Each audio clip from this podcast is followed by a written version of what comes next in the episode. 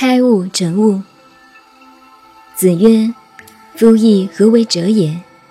夫义，开悟成物，谋天下之道，如斯而已者也。”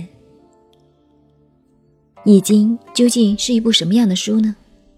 第四章，孔子已经做过答案，说到：“易与天地准，故能明伦天地之道。”可是，在本章里，对《易经》这门学问又有了另外的答案。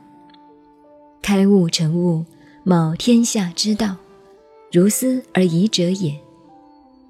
他说，《易经》的学问是开悟，开发宇宙万物，天文、地理、人事，看得见的光明面，看不见的阴暗面，看得见的阳世间，一切的一切等等，这就是开悟。成物就是成就一切人世间的事情。你想要办事，非要真正通了易经才能真办事。换句话说，开悟用现代的术语讲，就是把物理世界的根本找出来；成物就是把人生的根本法则找到。冒天下之道，冒就是我们现在年轻人所谓的盖。把天下的一切通通都盖下去了。宇宙万物一切最高的道理原则，都在它的范围之内。